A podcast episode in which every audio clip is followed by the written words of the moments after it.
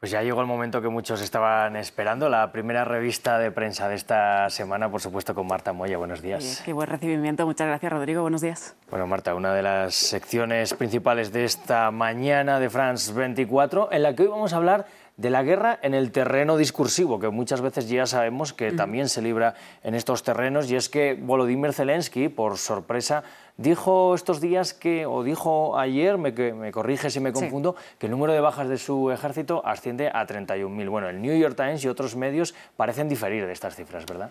Sí, Rodrigo, concretamente, ayer, como dices, Zelensky cifró en 31.000 el número de muertos ucranianos en estos dos años de guerra y dice el New York Times que este número difiere marcadamente de las estimaciones que hicieron funcionarios estadounidenses el verano de 2023, cuando ya cifraban el número de soldados ucranianos muertos en combate en aproximadamente 70.000 y entre 100.000 y 120.000 heridos. Hablamos de cifras del verano de 2023, algo que podría haber aumentado sustancialmente en los meses venideros.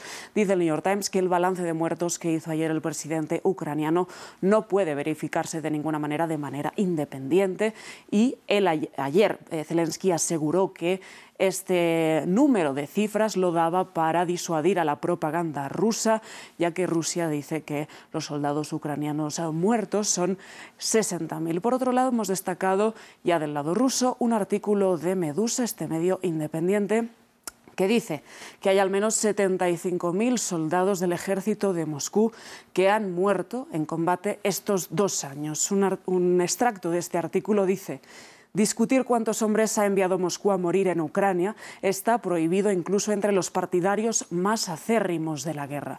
Recuerda este artículo el supuesto suicidio la semana pasada de el bloguero ruso Andrei Morozov tras eh, desvelar en un blog el alto número de bajas rusas en la batalla por Avdivka. Una media de 120 militares rusos al día mueren según una investigación conjunta de Medusa, Media Zone y BBC Russia. Esto eh, basado en los datos del registro de aumento significativo en casos de herencia en Rusia. Ya en verano de 2023 esa cifra ascendía a unos 47.000, con la actualización a fecha de finales de 2023 podría situarse en una horquilla de entre 66.000 y 88.000, lo que daría una media de 75.000 bajas rusas en estos dos años de guerra. Muy interesante ver cómo están intentando calcular estas cifras, que algún día conoceremos realmente, pero desde luego no va a ser en el corto plazo. Claro.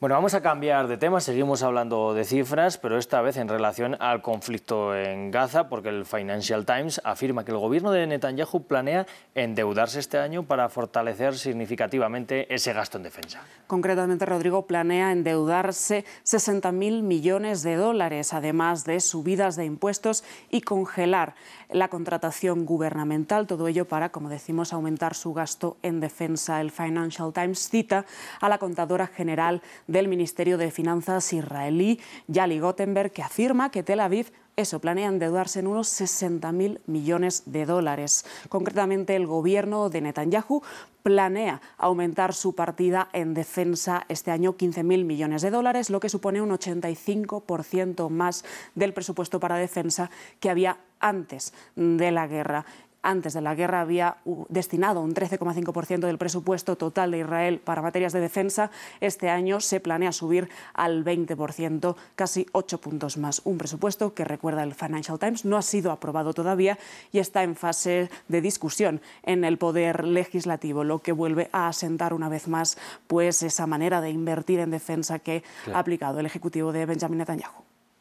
Bueno, Marta, pues una consecuencia también de esta guerra en Gaza es esa gran noticia que hemos conocido hoy, es la renuncia de todo el gabinete de la autoridad palestina en Cisjordania, pero bueno, ha recaído un poco el peso ¿no? en ese primer ministro, que es lo que recoge la prensa.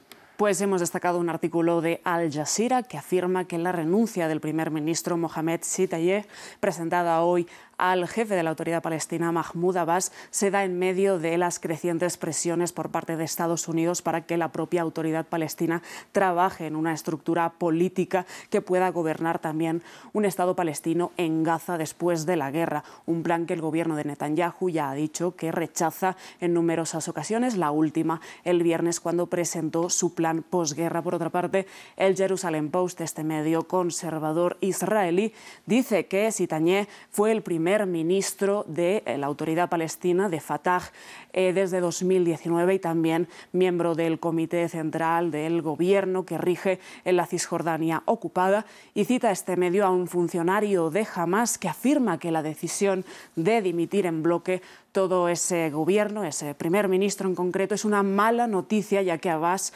pondrá ahora al frente del eh, primer ministro a un corrupto eh, en el cargo que bueno, pues se desmarque de la búsqueda de un consenso entre Gaza y Cisjordania una vez acabe la guerra. Pues Marta Moya, muchas gracias por este primer repaso de prensa. Nos vamos a ver también más tarde y en el resto de días de la semana. Gracias, Rodrigo. Gracias.